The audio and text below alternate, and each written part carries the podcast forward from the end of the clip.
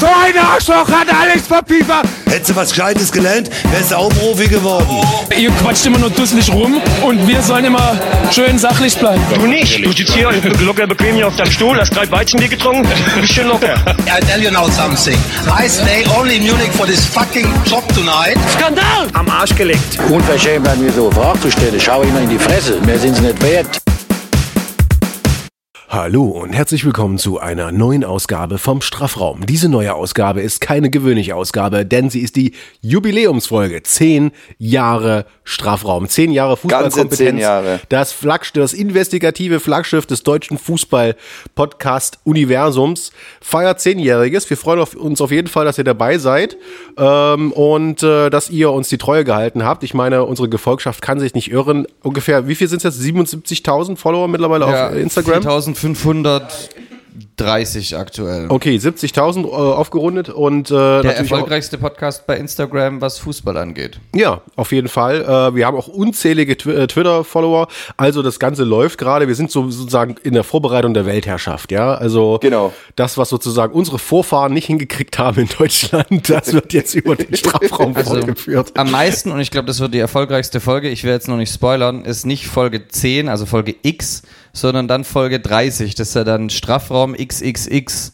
Da Ja. müssen wir dann auf jeden Fall Krasewitsch als Stargast rein. Da holen wir uns, jeder von uns holt sich seinen Lieblings-Amateur-Pornostar von My Dirty Hobby zum Beispiel. Ja. Da haben wir ja schon neulich drüber geredet. Äh, da wüssten wir ja eigentlich so aus, aus, aus der Hüfte könnten Genau, wir schießen. was Strafraum XXX mit Kasa Katja Krasewitsch und Lia Louise Nee, und, äh, äh, und, und Young, Krasavice, nein, Ja, Lucy kennt nicht, dann haben wir dann haben wir eine Million Downloads und nein. Klicks. Du, du musst Nasse Laila nehmen. Ja. Die hat immer so einen, So leider. Na, Nasse Laila hat immer so einen schönen Ossi-Dialekt. Wir können die easy bezahlen, wenn nicht, dann bezahlen wir sie einfach mit Sperma. Genau. Ja, ja das schlucken sie ja auf jeden Fall. Und äh, ja, was wir aber, ähm, was wir aber äh, hier im, im, in der Runde auch ohne Frauen schlucken, ist auf jeden Fall äh, Kompetenz, äh, literweise. Und äh, natürlich kann ich die nicht alleine verarbeiten, äh, die Kompetenz, sondern muss sie irgendwie verteilen auf verschiedene Leute. Und da habe ich natürlich wieder ähm, unsere Speerspitze äh, des Hasses und aber auch der Freude äh, gleichzeitig so eine so eine Wut so eine Wutfreude und zwar ist das äh, der gute alte Metric. Hallo Metti. Guten Tag. Ein Wunder, dass ich heute wach bin. Ja, ein Wunder, dass du wach bist. Gerade? VfB gegen äh, VfB gegen sich selbst und Leipzig angeschaut.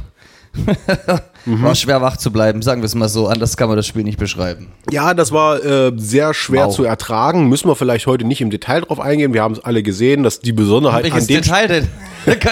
Äh, Die Highlight Reel geht eine Sekunde. Ja, ja, ja, gut, okay. Das, das Highlight Week letztendlich beim FC Bayern Spiel war jetzt auch nicht so großartig. Die haben ein paar Tore gemacht und äh, keine Ahnung, der beste deutsche äh, Torhüter aller Zeiten hat einen Einwurf äh, äh, aus 40 Meter von seinem Stra- äh, Strafraum en entfernt reingehauen. Also insofern, ja, die Bundesliga gähnt gerade, aber freut euch auf diese aktuelle Folge. Äh, da werdet ihr nicht gehen, weil wir Dinge unabhängig vom aktuellen Spielgeschehen ein bisschen ansprechen werden, zumindest vom aktuellen Spieltag. Da kommen wir aber gleich noch dazu, denn wir sind ja nicht äh, eine vollständige Strafraumrunde, wenn wir natürlich nicht auch den Mann am Laptop äh, begrüßen würden. Das ist unser lieber guter Marvin. Hallo Marvin. Einen schönen guten Abend. Hallo Marvin.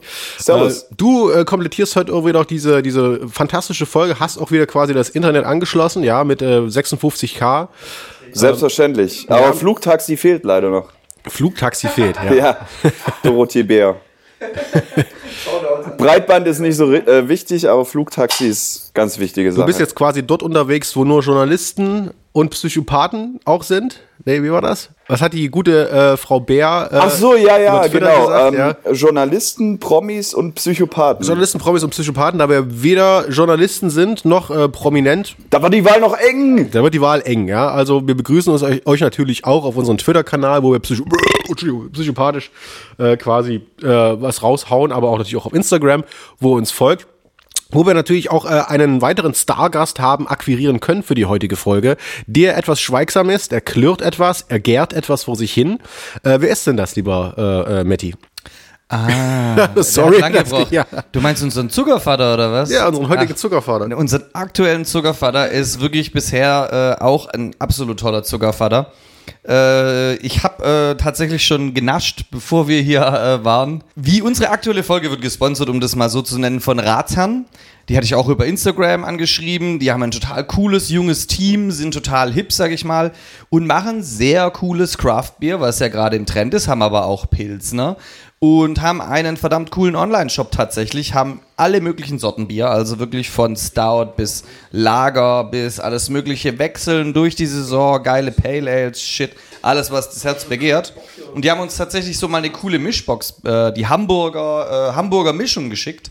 Finde ich richtig, richtig, richtig geil. Wenn ich mal mehr Geld habe, dann äh, kann man auch sich auf der Seite, das finde ich richtig geil, ein Abo äh, bestellen. Dann kriegt man einmal im Monat von denen halt, hat man so ein Abo. Da kriegt man immer verschiedene Biere und sonst noch was. Ähm, große Empfehlung, leckeres, leckerer Gerstensaft. Äh, ja, Oh, schämst du dich nicht, dich so benutzen zu lassen? Hier ist so eine Litfaßsäule, Nee, Litfaßsäule ich habe quasi. hab tatsächlich auch meinen Freunden privat schon empfohlen, jetzt auf die Seite zu gehen, äh, weil ich es tatsächlich echt richtig, richtig lecker finde. Also, Hast du das auf deine Amazon-Wunschliste ja, wie andere Podcasts haben wir tatsächlich keine Amazon-Wunschliste. Ich glaube, das brauchen wir auch noch. Ähm, finde ich ja, das hatten wir diese Woche am Anfang der Woche. Ähm, hatten wir das ja mit diskutiert irgendwie so leicht. Und Jan Böhmermann und hier Ding hatten das auch heute in der aktuellen Folge, äh, Schulz, weil die jetzt von Ebay gesponsert werden mit einem 7 Sekunden Ebay-Werbespot. Da hatte ich heute drüber nachgedacht, so hey, wir haben ja auch ein Sponsoring, finden es unsere Fans schlimm, aber ich glaube, die verstehen, dass wir Bier brauchen.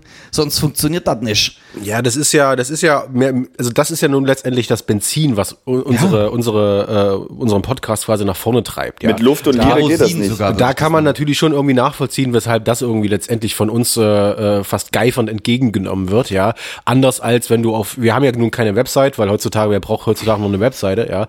Ähm, aber wenn wir eine machen würden, wäre quasi nicht das erste, was du drauf siehst, äh, Sponsoring, Shop, Amazon Wunsch-Playlist und dann irgendwo noch mal äh, der äh, der der Podcast irgendwie verlinken. Genau, das weil ist die ja- Frage ist halt, was was was was brauchst du denn, um deinen Podcast zu refinanzieren? Eigentlich, brr, Entschuldigung, gar nichts, außer Ja. natürlich Bier letztendlich, um deine Gedanken zu refinanzieren. Genau.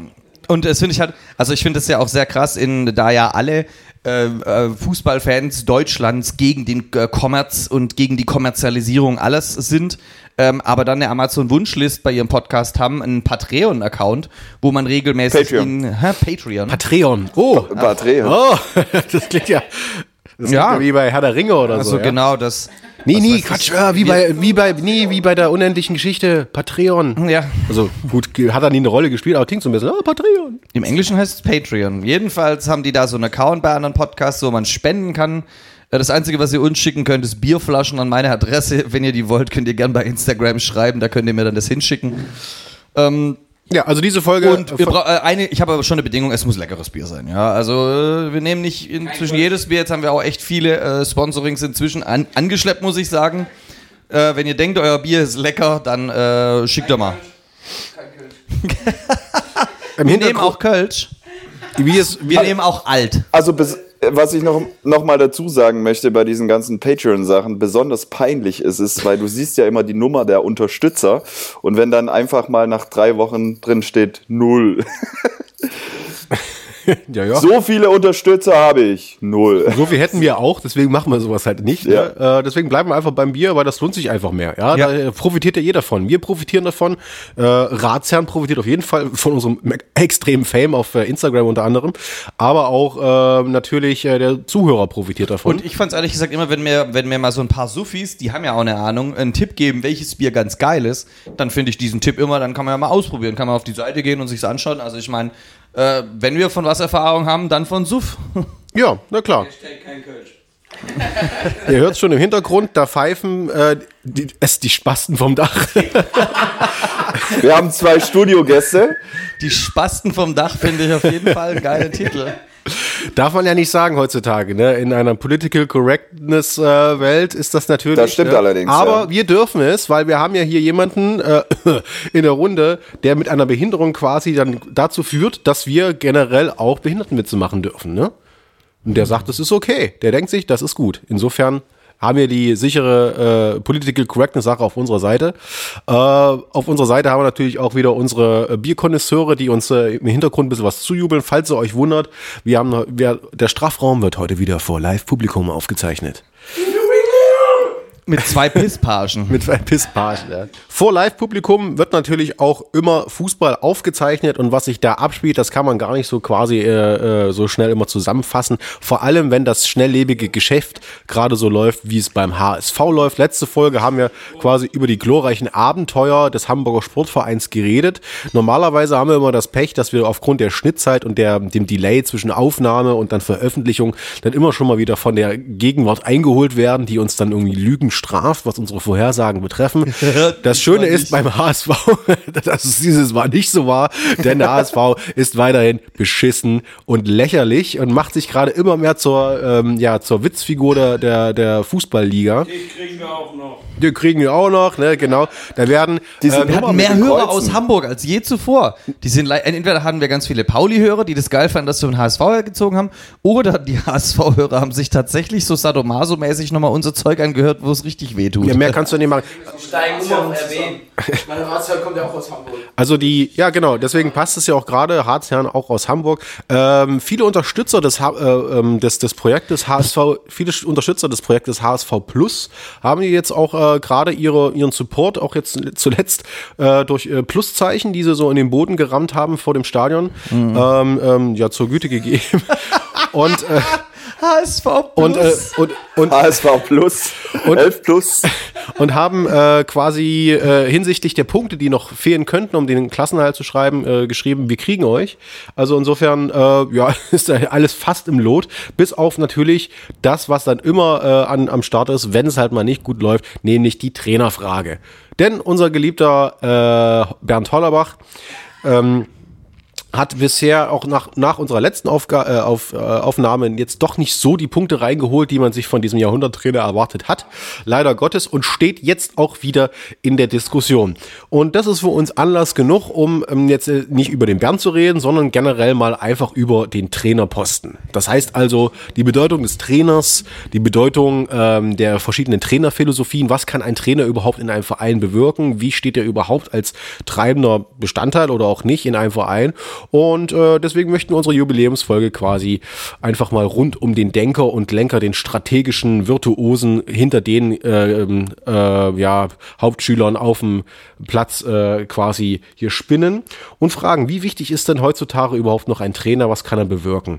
Eine der größten Diskussionen aktuell auch in Deutschland ist vor allem die große Diskrepanz zwischen den guten alten Trainern und vor allem den Systemtrainern, den Laptop-Trainern, ähm, Gibt's Und Peter Stöger. Und, und Peter Stöger, der da irgendwo so dazwischen hängt, äh, im, im BVB-Fanshop. Nee, der hängt nur. Der hängt nur, ja, im BVB-Fanshop ab, um sich seine neueste Kappe irgendwie zu organisieren, um den, den Fans das Signal zu setzen. Ich bin voll hinter euch und hinter eurem Verein.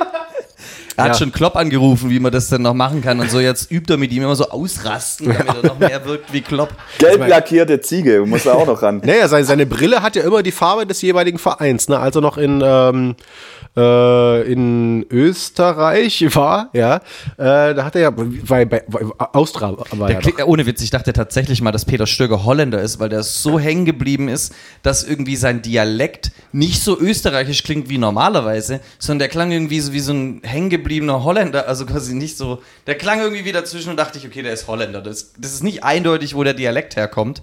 Und dann dachte ich mir, der ist Holländer. Ich war irgendwann schockiert, dass der dann aus Österreich kommt. Ja, das ist eure Expertenrunde hier beim. Austria Wien war tatsächlich seine letzte Trainerstation. Austria in Wien und die haben ja nun letztendlich die lilane Farbe in ihren äh, Vereinswappen mit drin.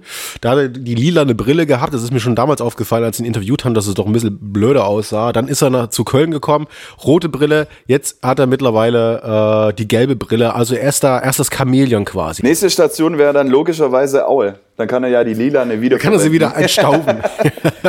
Wollen wir nochmal zum Thema zurückkommen? Äh, letztendlich der, der große Clash zwischen, zwischen äh, den jeweiligen Trainern. Wir haben gerade eine interessante Situation. Äh, ich würde das mal kurz aufrollen in, in, in Form des FC Bayern. Äh, der FC Bayern hatte sich jetzt, äh, nachdem das äh, mit Ancelotti nicht geklappt hat, äh, nochmal das alte Eisen quasi aus dem äh, Brunnen geholt, aus dem, äh, also aus dem nicht aus dem Feuer, sondern wirklich aus dem Brunnen und ähm, ja quasi der nochmal den Jupp Heynckes äh, reaktiviert, der mit all seiner Erfahrung, mit seinen ungefähr 537 Jahren äh, dann letztendlich nochmal den Verein doch, doch wieder an die Spitze getrieben hat und dadurch äh, den, den Pfahl äh, den weiter ins Herz de- der Bundesliga trug. Ähm, und ähm, ja, parallel dazu äh, wurde ja der, das Gerücht groß, dass auch Nagelsmann eventuell für die Bayern ja mal ein Kandidat wäre, der nun wiederum wirklich in eine ganz andere Kerbe grätscht, so als junger, dynamischer Systemtrainer quasi. Das hat das letzte Mal bei Bayern richtig geil funktioniert mit dem Jürgen. Ich bringe jeden Tag den Spieler einen Schritt weiter voran. Ja, war, war, Und Streich jetzt natürlich auch wieder, ja. Ja, also das ist ja schon wieder hat, ab- Aber das, das Also was- passt einfach nicht. Also das ich würde, ich würde euch gerne einfach mal fragen, weil ich ja auch immer so ein bisschen Systemtrainer, also auch immer so eine Frage, äh, Laptop-Trainer, was versteht ihr eigentlich darunter? Also was ist so eure Auffassung von diesem neuen Trainerbild, wenn wir das mal ja mal zusammen also was ich ja, ich, ich grätsch da mal rein, Maul, oder willst du da reingrätschen? Grätsch du mal rein. Grätsch mal rein. Grätsch du mal rein. Ähm, und zwar, was ich halt schon, also was ich finde, ist so, das ist ja ein ganz klares Spiegelbild, zwischen, äh, ein ganz klarer Gegensatz zu diesen alten Trainern, die ja, also wenn ich mir so früher Trainer anschaue, dann standen die immer gemächlich an der Seite rum, auch wenn man nur noch mal die, die letzten fünf Jahre sogar zurückspielt, gemüßlich an der Seite, ruhig, also gerade die alten Trainer, Helmut Schön, Sepp Herberger, so richtig alt, ja. Die waren ja, die haben ja gar nicht, also die, sicherlich gibt es da Statistiken, dass sie schon im 50. Lebensjahr Trainer waren, aber gefühlt haben die erst angefangen, mit 80 eine Mannschaft zu trainieren damals, ja. Und ähm, da war das ja so, dass die eher so, so, ich glaube, weiß nicht, so der Mann im Hintergrund war, der alte Vater, der hier, da, da musste sie den beeindrucken oder so. Weiß ich auch nicht, jedenfalls war Ja. das halt so, dass, und auch so Rehagel, den hast du zwar auch manchmal rumkeifern sehen, aber da wusstest du ja, dass die beim Training nicht mitmachen, sondern sich das nur anschauen. Früh, jetzt der Trainer ist ja tatsächlich sehr viel unterwegs auch oder macht mit im Training. Der eher so ein, so ein Vater. Ja, so ein junger Vater, So aber Vater. das ist wirklich tatsächlich Der so, der, der eine Idee vom Fußball hat, die Stricke äh, auch äh, äh, zieht. Ja. Ja. und da auch so ein bisschen die Geschicke leitet, ja. Aber nichtsdestotrotz ähm, schon so sein, sein, sein Staff um sich rum stark braucht, weil er weder alles kann, noch alles ka können will, so. Ja. Und diesen Wandel finde ich aber halt auch, merkt man wirklich tatsächlich, finde ich, sehr stark in der Bundesliga, weil wenn ich mir sehr oft mal äh, einen kaderigen Tag habe und ein Spiel von früher anschaue, ja, so, also zum Beispiel alte Nationalmannschaftsspiele von vor 1990 oder 1990 so rum, ähm, alte Stuttgart-Meisterschaftssachen, da sind Spielzüge dabei, wo du denkst, das spielt doch keiner mehr. Und es ist auch alles sehr eingeschlafen und statisch und irgendwie, also man könnte das tatsächlich von der- Standfußball. ja, es war irgendwie wirklich und auch die und aber auch international, also auch in England wurde da nicht anders gekickt und auch nicht sonst wo. Und ja, die Südamerikaner haben schon immer ein bisschen mehr F- Tiki-Taka Flair in ihrem Kick gehabt, aber auch da zum Beispiel selbst der Spanien-Trainer, den es noch, den was war das, Del Bosque, der wo äh, eigentlich fast alles gewonnen hat, äh, der war doch auch super alt, der konnte ja kaum mehr jubeln, da hatte er Angst, dass der das, das, das WM-Finale gar nicht mehr überlebt. Del Bosque war es gewesen ja, 2010. natürlich. Boske. Del, was Del Bosque auch auszeichnet, ist, ist seine stahlharte Mimik. Der hat immer ein mega Pokerface. Ja. Ja. Ja, das ist richtig. Ähm, und da hat man sich auch so gesagt, okay, das ist doch schon ein ganz schöner Widerspruch eigentlich zwischen dem eher schnelleren, äh, äh, ähm, ja, anspruchsvollerem Fußball, äh, wenn du natürlich einen schnellen, äh, ähm, ähm, systemgebundenen Fußball spielst, dann brauchst du dann natürlich auch jemanden, äh, der dann irgendwie auch reinpasst. Dann hast du irgendwie das Gefühl, der Boske passt, der Boske passt da überhaupt nicht mit rein. Ja, das ist so einer vom alten Eisen. Wie kann in der dann irgendwie diese Geschicke leiten? Dann müsste es doch irgendwie jemanden im Ich glaub, Hintergrund der ging geben. einfach, ich glaube tatsächlich, dass Vicente del Bosque es einfach so gemacht hat, der ging halt abends dann quasi ins Zimmer von den Spielern und hat eine gute Nachtgeschichte vorgelesen und dann sind die gut eingeschlafen und waren erholt und am nächsten Tag, der Opa hat mir so eine liebe Geschichte vorgelesen, morgen spiele ich ganz gut, um den Opa stolz zu machen und so. Ich glaube Genau. ja eher, ich glaube ja eher, dass äh, äh, Boske eher so ein Typ ist, und ich stelle mir das immer so vor, wie so ein Typ, der an, in seiner Küche steht, ja, mit so einer, mit so einer Schürze und dann und so eine Paella irgendwie zubereitet, während die Spieler irgendwie ankommen müssen, weißt du, und er säuft sich einen rein, ist schon besoffen, wenn sie ankommen, aber halt ne Altherren besoffen. Die sind ja nie wirklich besoffen, sondern die sind ja immer nur, äh, sag ich mal, äh, dadurch aktiviert, ja. Und er rührt die Paella zusammen und die kommen dann an, weißt du, mir dann klackernden Schuhen so mehr oder weniger und er sagt so, Jungs, pass auf, ich sag, euch, ich sag euch mal, was richtig wichtig im Fußball ist.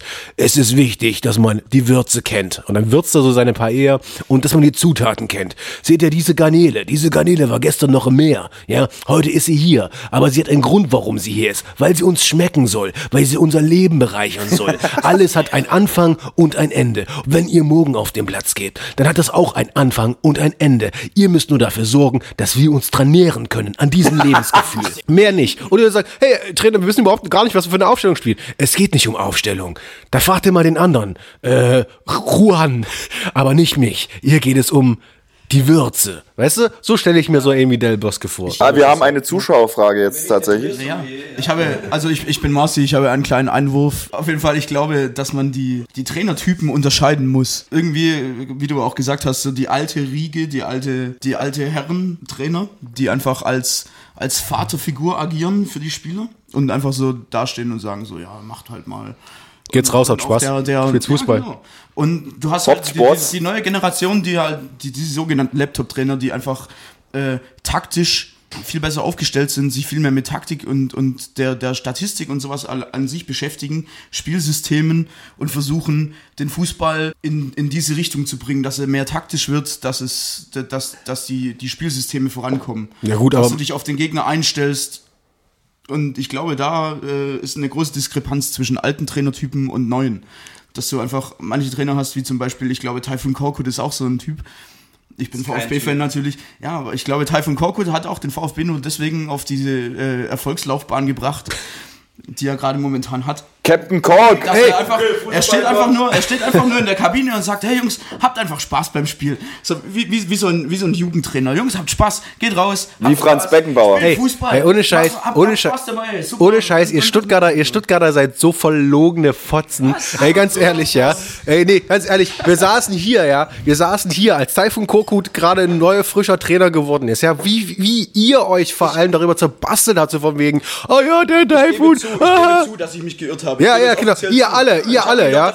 Und ich habe auch gesagt, ey, oder gut, okay, aber ich will ja nicht, äh, ich stecke ja nicht so drin. Ich denke, es ist immer noch eine lächerliche äh, Verpflichtung, weil Taifun auf, auf Dauer jetzt nicht irgendwie der Beste ist. Ich kann mir nicht vorstellen, dass es auf Dauer was wird. Also dazu kann ich mal noch, da, da, da ist kein guter Trainer. Also ich glaube tatsächlich, wer gerade den VfB trainiert, ist Christian Gentner. Das ist meine ernsthafte Meinung. ähm, nämlich, das hat man letzte Woche gesehen. Da hat äh, ähm, der Herr liebe Herr Beck, ja, äh, und dann seit zwei Wochen spielt Herr Beck auf einer so einer Position, die er noch nie hat. Und du hast richtig gesehen, dass während dem Spiel in der Taktik spiel, hat die ganze Zeit Gende die Leute rumkommandiert. Also quasi. Und ich glaub, und Taifun Korkut sieht auch Die immer haben so jetzt auch aus, Angst. so, oh Gott, Angst. ich bin so glücklich. Ich bin so glücklich, ich weiß gerade gar nicht, wie ich das hinkriege. Wie ein Happy-Manschettenknopf. Ja. und, und passend halt ohne Witz, der trainiert gerade nicht und ich hoffe, dass er einfach nicht anfängt, irgendwann mal zu denken, dass er irgendwas kann, weil ich glaube immer noch, dass er nichts kann. Und Er ist ja dadurch jetzt gerade auch in Er auf wunderschönen, 4-4-2 er ist ja auch gerade in dieser wunderschönen, diese Heldenrolle, ne? Weil jedes, jedes fucking Spiel, was ich irgendwie mir von, von, vom VfB irgendwie reinziehe, was jetzt nicht wirklich über, über die 90 Minuten sind, äh, ist, aber jedes Mal, wenn ich mir ein Spiel mit VfB-Beteiligung angucke, sagt der Kommentator, aber hier der, der Taifun, das ist ein mutiger und Captain ein, Kork. Ja, der Captain Kork, der ist, der ist hier im, im Kopf ganz stark. Was wurde der denn zusammengestaucht? Schon vorm Amtsantritt. Haha, da haben sich alle lustig gemacht. Er hat nicht die Mine verzogen, ist dabei geblieben. Er war dabei und hat sein Ding durchgezogen und jetzt läuft's und jetzt sind sie alle stumm. Jetzt sind sie all, jetzt sind sie alle stumm und der Taifun, der bleibt halt ne wie ein Fels in der Brandung. Oh, da hat er sich aber wirklich gerade so ein so ein so ein so ein Märtyrerstatus äh, erarbeitet. der hat einfach nur Glück. Gende trainiert die Mannschaft, sagt denen, wo es lang geht. Das ist auch übrigens schon unter Armin Fee so gewesen beim VfB. Der hat auch keine Ahnung, was er gemacht hat. Und hat er auch nicht. Der war einfach nur ständig voll. Der hat äh, halt, ohne Witz, die Spieler haben ja gesagt, so, hey, wenn der, der Trainer hatte gemerkt, das funktioniert, das hat Gomez mal wirklich in so einem Interview gesagt. Und dann hat er uns halt machen lassen. Da wurde nicht viel über Strategie geredet, die haben einfach über den, über den Wille das gemacht. Und ich glaube, beim VfB ist es gerade auch so, dass die ähm, dann nochmal zeigen wollen, dass sie was können. Die alten Herren sowieso. Ich finde es ein reines Wunder, was der VfB gerade macht, was sein Trainer angeht. Und das ist halt für mich einfach kein Trainer. Ein Typ, der eine Münze wirft oder betet, dass irgendwie Glück ihm zukommt und er gerade mal wieder Glück hat, ist kein Trainer. Wenn wir über einen Trainer reden, reden wir über jemanden, der sich wirklich hinsetzt, eine Analyse macht, äh, sich wirklich Gedanken macht, äh, taktisch quasi auch, also auch motivierend ist. Es muss ja, du brauchst ja immer beide ist es, kommen. Du ist es ja, denn so? Ist es denn so? Das ist ja genau die, das ist ja genau die Diskussion, die irgendwie gerade groß wird, ne? Da ist es nur die Frage, was ist es denn? Ist es nun wirklich der, der krassisch taktisch geschulte mit dieser großen rundumbildenden Ausbildung? Ähm, ich würde auch nachher noch mal ein bisschen was dazu sagen, was, was, äh, was wir jetzt im Strafraum für euch recherchiert haben, was dann zu so einer Trainerausbildung auch überhaupt dazugehört, was eigentlich quasi äh, den Leuten vermittelt wird, oder ist es dann doch eher was anderes, äh, so eine Mischung? Ist es dann doch das alte, das Rehagel-Ding, Menschenkenntnis. Wer weiß es, man, man weiß es nicht. Marci hat Naja, vielleicht, weiß ich, es vielleicht ich, besser. Ich, ich, ich meine, so, man, man hat jetzt halt eben diese Diskrepanz so. Du hast gerade beim VfB, ist es sehr interessant äh, zu diesem Thema, dass du davor mit Hannes Wolf einen, einen absoluten Laptop-Trainer, wie man ihn nennen würde, hattest, der ein sehr junger Trainer war, der sehr viel äh, in der taktischen Formation unterwegs war und so und auch äh, natürlich auch unter Klopp und so gedient hat. Und mit Hannes Wolf hat es einfach nicht funktioniert. Er hat viel durchrotiert im System. Er hatte keine wirkliche Linie, die, die man so erkannt hatte. Er hat versucht, sich immer auf den Gegner einzustellen. Teilweise hat es aber einfach nicht mehr funktioniert. Und das hatte, da hat dann der VfB quasi in den, in den letzten drei Spielen der, der Rückrunde, in den ersten drei Spielen, hat er die, die Reißleine gezogen. Ja, man kann es ja aber auch, man, ja, man kann es ja, sorry, man kann es ja aber auch nicht immer, immer abhängig machen von letztendlich der, der, der Grund der Philosophie, beziehungsweise von der, von der Aus, von dem, von dem Ausbildungsstandard. Weil heutzutage die Trainer, die hochkommen, die sind profitieren, beziehungsweise die leben halt einfach in einer Zeit, in der halt dieser Ausbildungsstandard ein ganz anderer ist als noch vor, vor 30, 40 Jahren. Ist doch irgendwie ganz klar. Und da ist natürlich auch klar, dass man jetzt nicht sagen kann, also wir sind gerade noch in so einer Übergangsphase, ne, so Hybrid, äh, äh, so einer Hybridphase.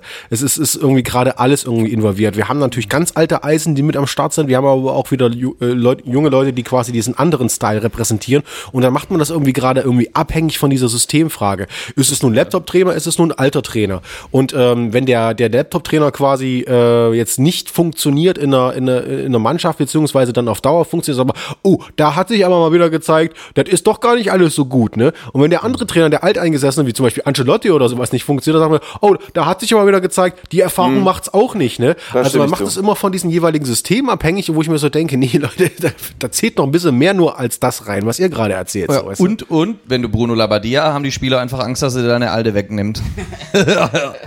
als hör, hat man so gehört als Gerücht. Aus ungefähr allen Trainerstationen ist dieses Gerücht immer zufällig beim Bruno entstanden. Aber Das ist hier, dann ähm, Lapdance-Trainer oder was?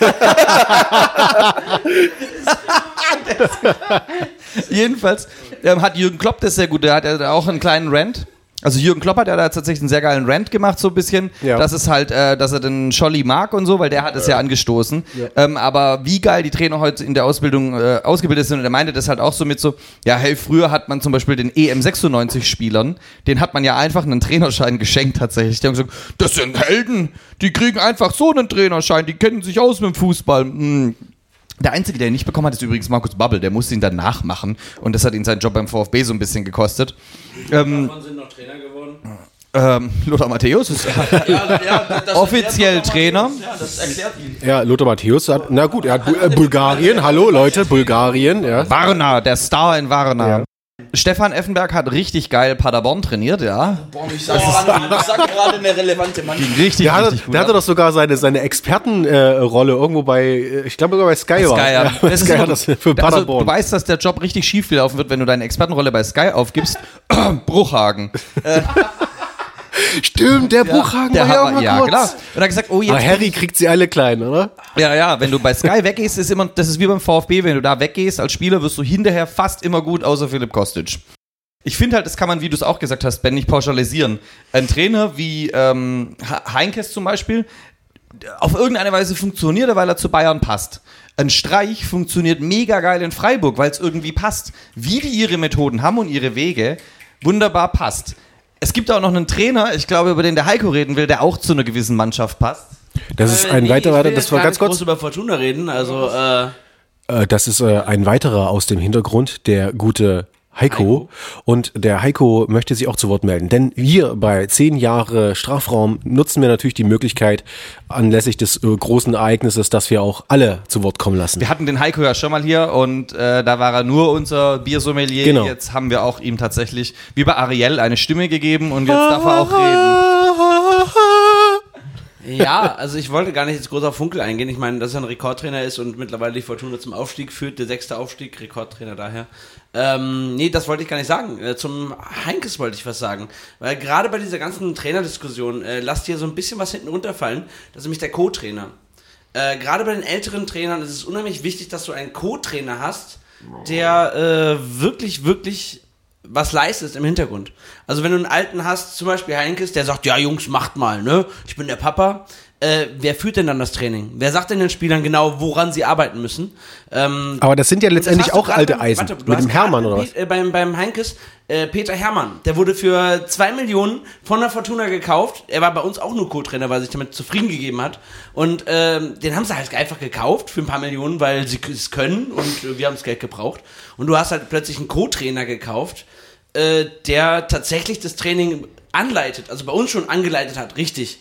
Und äh, die Aufstellung, das ist halt die Frage, inwiefern diese neue Generation von Laptop-Trainern wirklich noch einen Co-Trainer braucht, äh, weil sie ja nichts anderes machen, als äh, eigentlich das Training mitzumachen oder anzuleiten und äh, dann im Hintergrund Ja. äh, die ganze Taktik sowieso über den Laptop gemacht wird. Also Ja.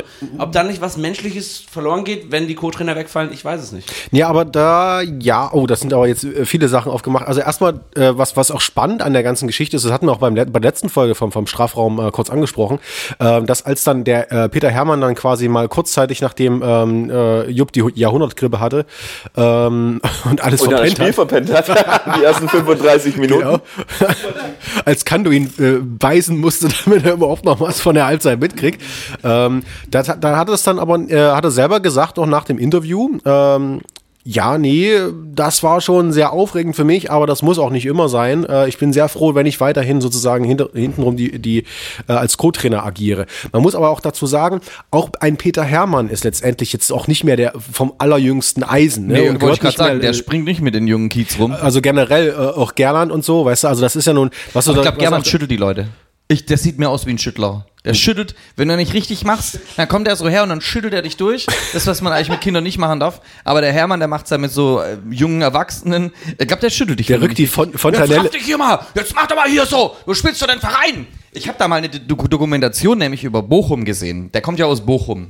Und da hatten die, waren die auch mal schon wieder schon fast abgestiegen. Und dann haben die halt erzählt, wie der Gerland als noch Spieler in der Kabine ausgerastet ist, weil der hat gesagt, wir steigen doch eh ab. Und da kam der Gerland her und hat so dicht und hat den so richtig durchgeschüttelt und meint so, danach habe ich, danach sind die nämlich, glaube ich, nicht abgestiegen, das bin ich mir nicht ganz sicher. Aber da war so eine Dokumentation, dass Bochum der traurigste Ort der Welt ist und sich Also alle unabhängig Leute davon, dort, die hatten irgendwie in den 80ern die höchste Suizidrate von Auslandsstudenten und sowas. Und dann war, und dann haben sie auch über Gerland geredet in irgendeinem Zusammenhang, dass der halt da echt, äh, dass Bochum die letzte äh, Sache ist, die die Menschen dort haben, bevor sich sonst alle umbringen. Mm. Und da war auch Gerland drin. Und dann haben sie erzählt, wie der die Leute in der Kabine als Spieler schon einfach hier geschüttelt hat. Und ich glaube, das macht er bei Bayern immer noch. Ich glaube, wenn du einmal von die, hast du mal die Hände von dem gesehen, ja? Guck mal auf Interviews. Alt, alte, kernige Hände. Ja, so, nee, so richtige. Und du weißt ja, wenn, wenn, die Pranke, wenn die Pranke dich packt, dann weißt du aber, dass deine die- Woche äh, scheiße ist. Der ja. rückt die Fontanelle wieder zurecht, ja.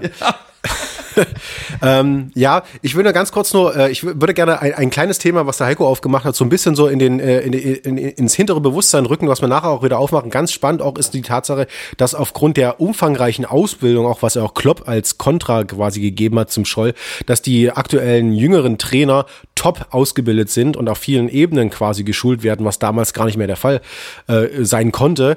Äh, natürlich dann auch eine, ähm, sag ich mal, eine gewisse Art von Gefühl vielleicht auch bekommen, dass sie ähm, doch noch ein bisschen universeller äh, quasi eingreifen können auf verschiedenen anderen Ebenen, was sich vielleicht ein, ein Trainer der alten Schule dann selbst auch gar nicht mehr zutraut. Also nicht nur taktisch einzugreifen oder menschlich, sondern auch psychologisch, Schulung hier, Schulung da und so weiter und so fort. Ne?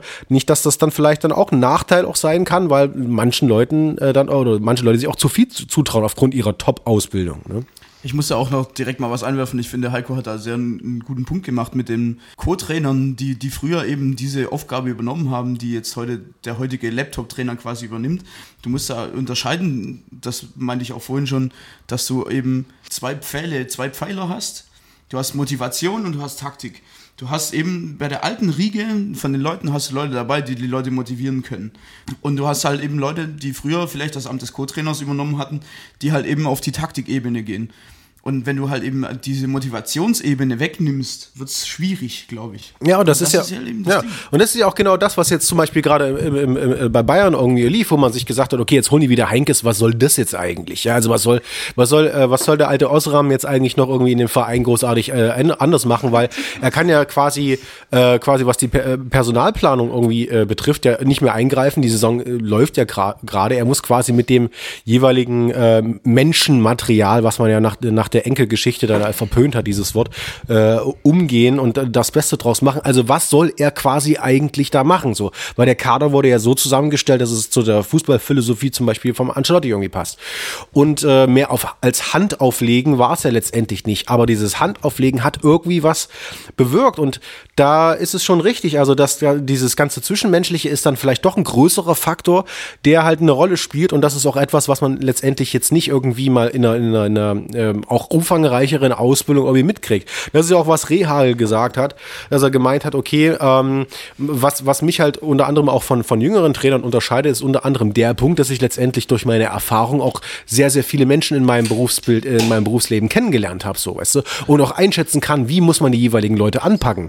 So, aber wir haben ja jetzt viel über Laptop-Trainer gesprochen. Wie definiert sich eigentlich ein Laptop-Trainer von den Prozessen? Soll ich mir das dann so vorstellen, dass er dann sagt, okay, ich habe jetzt hier in der Excel-Tabelle gesehen, du hast jetzt eine 10% niedrige Zweikampfquote, deswegen bist du nicht in der Startelf? Ähm, also für mich stellt sich das, äh, stellt sich die gleiche Frage. Also wie arbeiten denn Laptop-Trainer eigentlich? Weil ich kann es mir eigentlich nicht vorstellen, dass sie nach dieser Excel-Tabelle gehen. Ähm, ich meine, man sieht es ja auch an Bayern, da steht ja nicht nur der komplette Trainerstab dahinter, sondern vorne stehen eben Heinkes und Hermann, die, äh, wo zwei, vier Augen mehr sehen als zwei.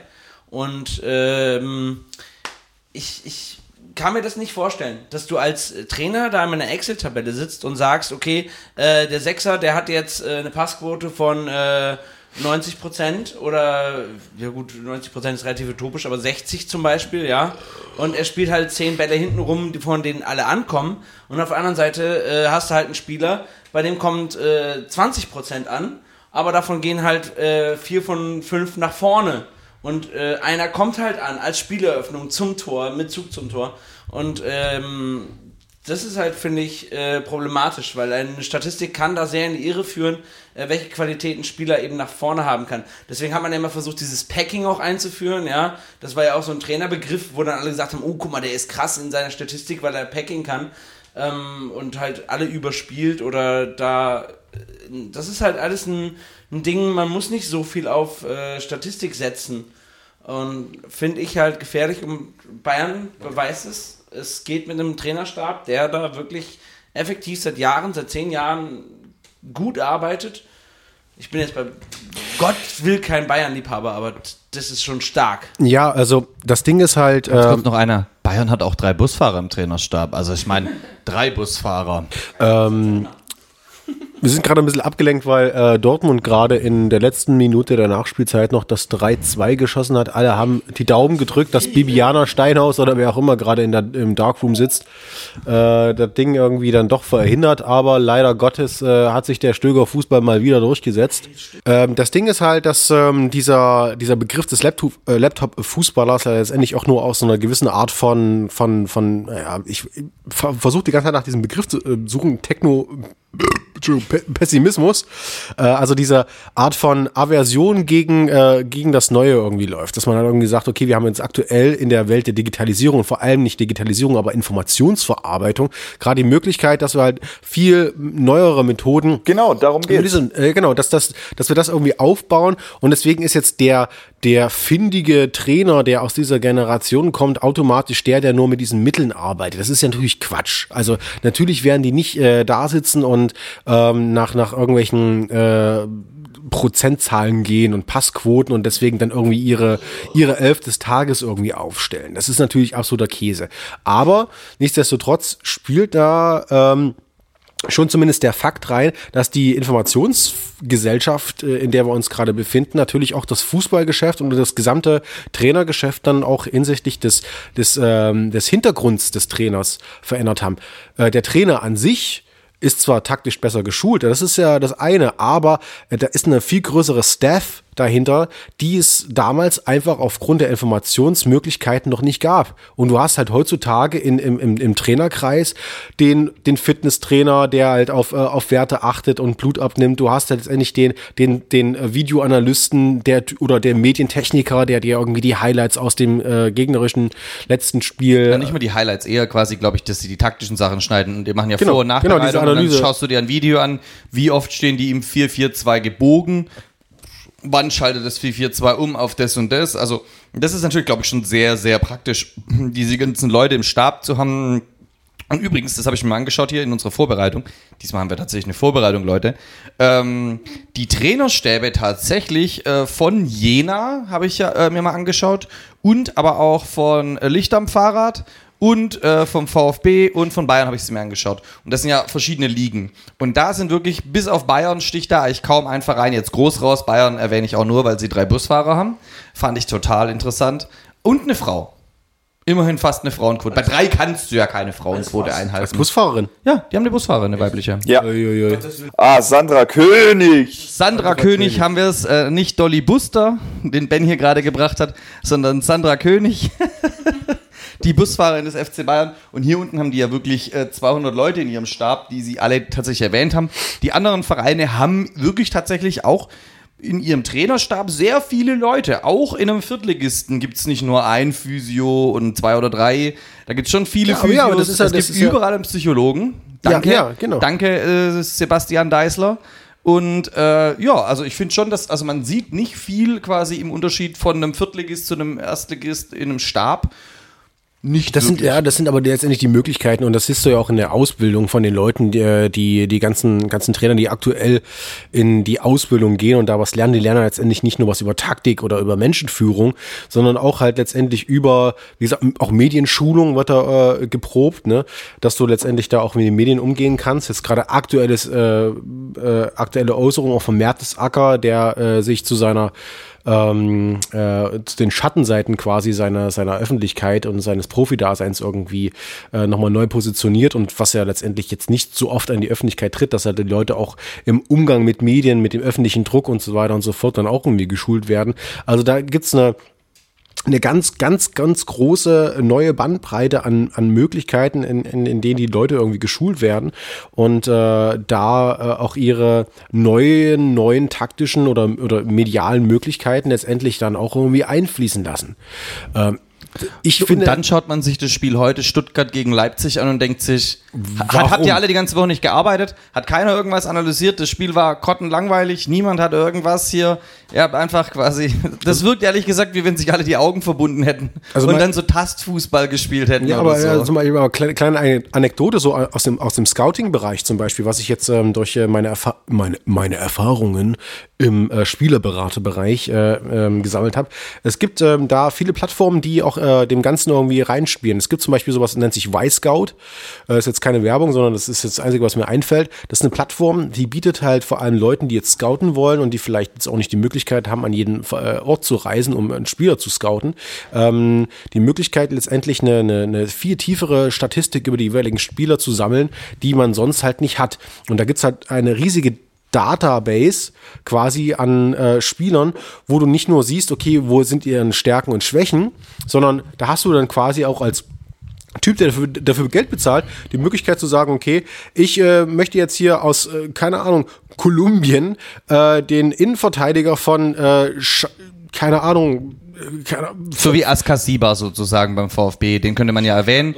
Askasiba hat ja noch nie jemand davor gehört, der jetzt beim VfB spielt, spielt eine gute Saison. Der muss ja auch über irgendeine Statistiktabelle irgendjemand aufgefallen sein, weil ich kann mir nicht vorstellen, dass jemand argentinische Liga regelmäßig schaut und sagt, oh, der Junge, da, der ist super, den holen wir uns. aber das ist doch, äh, aber, äh, hallo, der hat doch, über den wurde doch ein Buch geschrieben, oder nicht? Askasiba? Ja, Harry Potter, der Gefangene von Azkaban. Ja, stimmt. Aber da könnte man tatsächlich mal ein lustiges, so, so diese Fake-Covers. Also wenn die, tatsächlich ist das Marketing bei manchen ja wirklich tatsächlich aus dem 18. Jahrhundert und dann wird dann so ein Kopf drauf geschnitten aus ein bereits bestehendes Filmcover und das sieht so schlecht aus, dass Photoshop Philipp gerade irgendwie Crack genommen hat und dann irgendwie, weiß ich auch nicht. Oh Gott. Und, ah ja, und das haben sie bei RB, selbst bei so jemand wie RB Leipzig haben sie diese Woche gemacht. Die Ritter der Kokosnuss haben sie Yusuf Paulsen Gesicht da drauf geschnitten aufs Cover. Sah so schlecht aus. Heiligen Handgranate, oder? Ja, irgendwie sowas. Oh, ganz, ganz, Ja, ganz schrecklich jedenfalls. Also ich nur sagen will, also wo gerade bei Stichwort sind, weil äh, Rangnick hat ja auch irgendwie in einem, einem sehr, abs, sehr abstrusen Aus, äh, einer sehr abstrusen Aussage gesagt, so äh, wir möchten, unser Ziel ist es, äh, dass wir jeden Spieler auf dieser Welt irgendwie kennen, ja.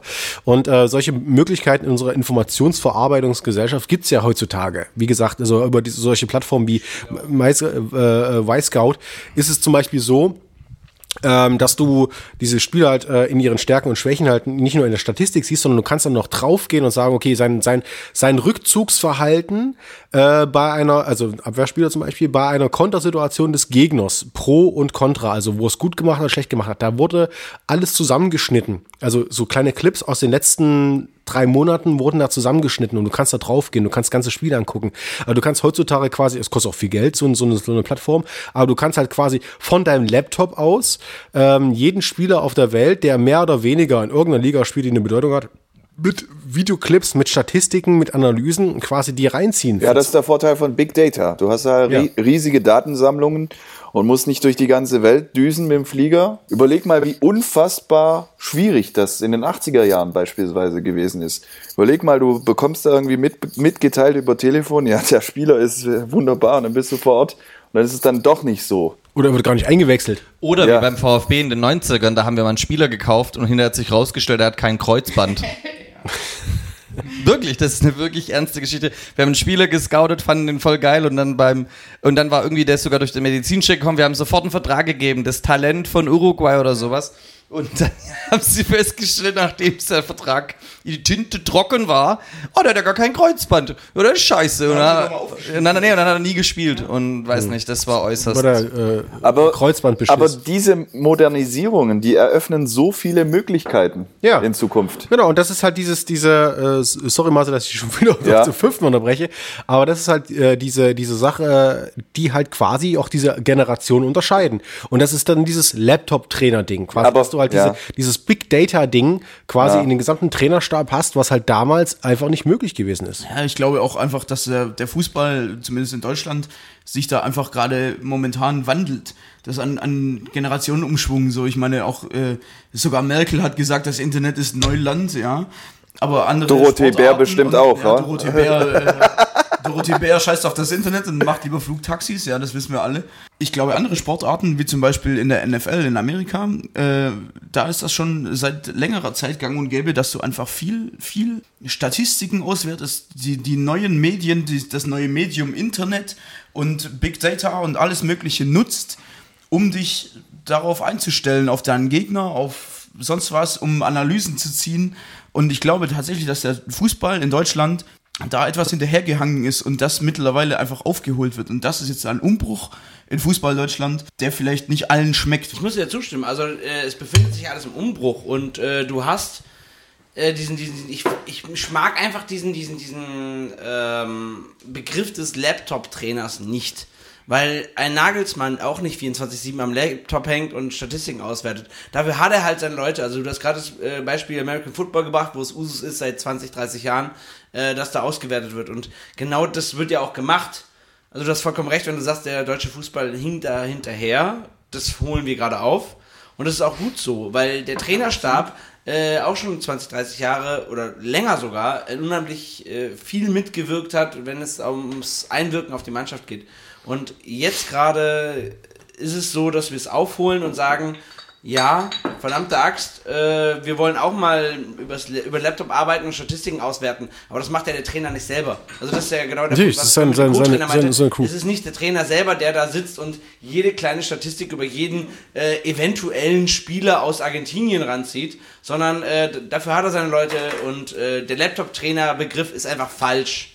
Also der Trainer macht immer noch die Trainerarbeit an sich. Nein, das ist, das ist halt einfach, ich will nicht sagen disrespektiv, aber es ist halt einfach nur so, so verharmlos. Äh, der, der, der an seinem, an seinem Fisher Price äh, äh, Ding so sitzt, so weißt du, der, der, der Laptop-Trainer, ne? Hier, komm, hier, die Menschen, ne? Wir gehen noch raus, wir kennen doch die Spieler, wir sind doch die, Ker die kernigen Kerle. Und das ist halt auch genau dieses, dieses ewige Ding. Und das ist, gibt's halt wirklich, oh fuck off, ey, jetzt gehe ich wieder, das geht, es ist- geht mir schon wieder auf die Nüsse, dass es halt wieder so, so ein Thema ist, dass diese alte, ähm, das ist das wieder diese, diese alte Fußballromantik, ähm, äh, die es halt wirklich in, in wenigen mittlerweile Bereichen in Deutschland gibt, aber da ist es halt, also nicht die Fußballromantik, sondern diese alte Romantik, die Romantik, die Nostalgie zum Alten, ähm, dass halt wieder gesagt hat, so, ah, wir wollen uns wieder diese alte, diese alten Werte irgendwie. ist alles ja.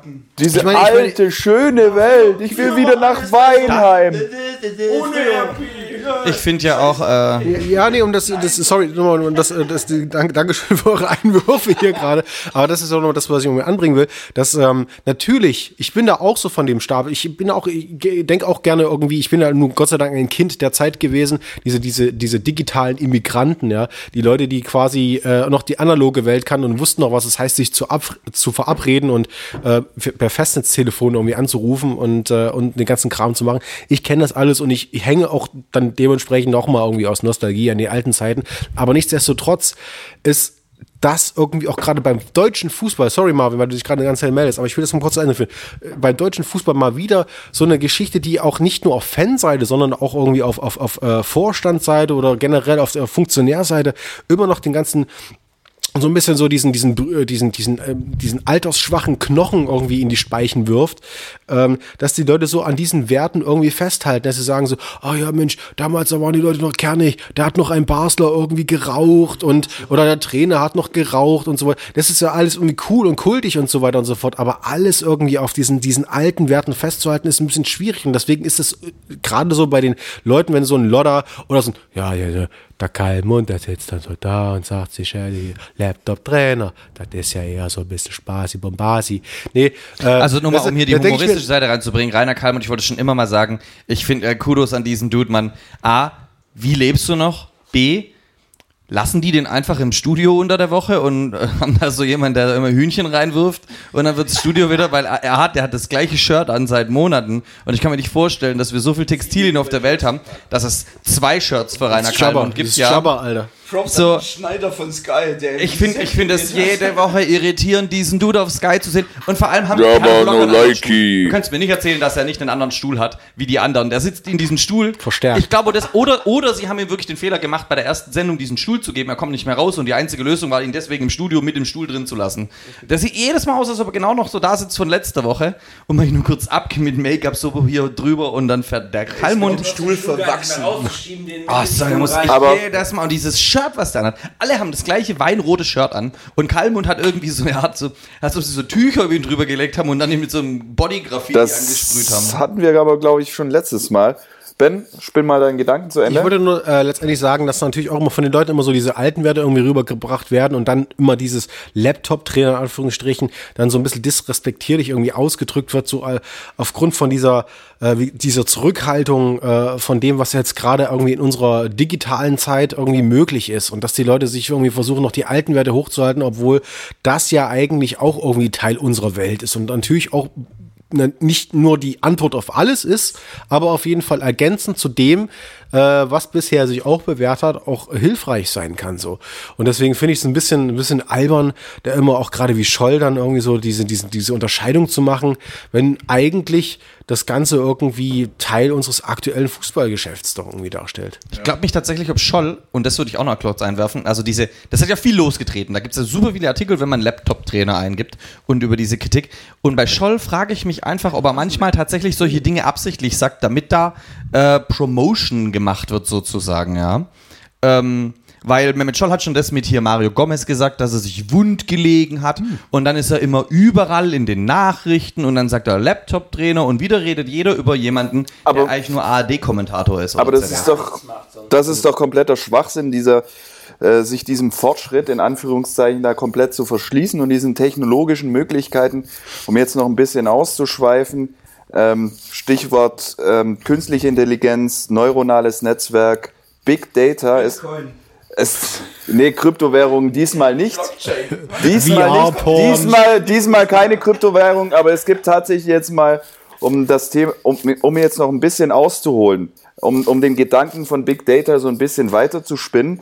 Es gibt in Japan ein neuronales Netzwerk, eine künstliche Intelligenz, die liest sich jede ähm, wissenschaftliche Publikation zum Thema Krebsforschung durch. Du hast die Möglichkeit mit einem neuronalen Netzwerk, mit einer künstlichen Intelligenz, dass du ähm, das Ding fütterst mit jeder wissenschaftlichen Publikation zum Thema Krebsforschung und am Ende kommt ein Behandlungsweg raus, der vorgeschlagen wird für diesen Krebspatienten. Und da haben jetzt drei, vier Professoren darüber gegrübelt und stimmen dann dem Behandlungsweg dieser, dieses äh, neuronalen Netzwerkes zu und es hilft. Stell dir doch mal vor, du hast so ein Scouting-neuronales Netzwerk. Das erfasst alle, ähm, alle Spiel, alle relevanten Spieleberichte und du fütterst das Ding einfach unentwegt mit Informationen und man, am Ende wird dir eben eine Scouting-Empfehlung gegeben.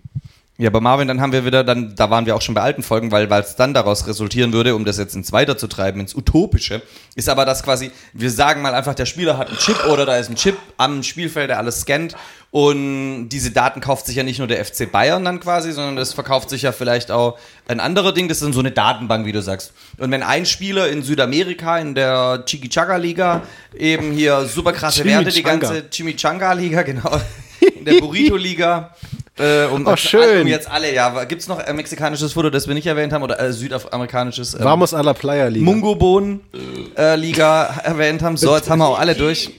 Die über die- Chiquita-Liga. Genau. Jedenfalls, ähm, aber dann Kein haben Problem. alle, also Marvin, um deinen Gedanken zu Ende zu spinnen, haben dann alle eben quasi diese Daten. Das heißt aber quasi, dass äh, das dann ja wieder, weil das, also eine Firma wird das dann umsetzen, es wird dann kommerzialisiert sozusagen, dann haben alle wieder auf diese Superdaten Zugriff und dann wird wieder ein Wettrennen gestartet, wer auf dieses 15-jährige äh, Talent aus Südamerika die meisten Millionen bietet. Aber du musst es, du musst es ja anders. anders so war's noch mal so ein du, bisschen du musst es, Überraschungsei-Faktor. Du musst es ja anders parametrisieren. Ja, das stimmt schon. Ich bin schon da- da bin ich da- da bin ich bei Manny. Dein, dein äh, MSV Mainz neuronales Netzwerk, das ist ja anders ausgelegt jetzt als das FC Bayern. Als die FC Bayern KI, die ja auf dem Scouting-Markt unterwegs ist. Eieiei. Du kannst ja nicht die gleichen äh, Netzwerke verwenden. Du musst ja andere, du, du suchst ja nach komplett anderen Spielern. Du musst da schon eine personifizierte, Ah, du meinst- du meinst, du musst es- musst da schon eine personifizierte Variante von diesem neuronalen Netzwerk haben. Du fütterst das quasi, du hast so eine Grundmasse und du fütterst die quasi mit dem Input, den du, also den, den Algorithmen, die du äh, quasi für richtig äh, äh, Du fütterst, du fütterst das Ding einfach mit Spielerprofilen. Das heißt also, ähm, Mannschaften wie zum Beispiel Darmstadt, die haben halt nur quasi so einen so einen- so einen Server und von den kacken sie dann halt und sagen sich, jetzt haben wir den gefüttert.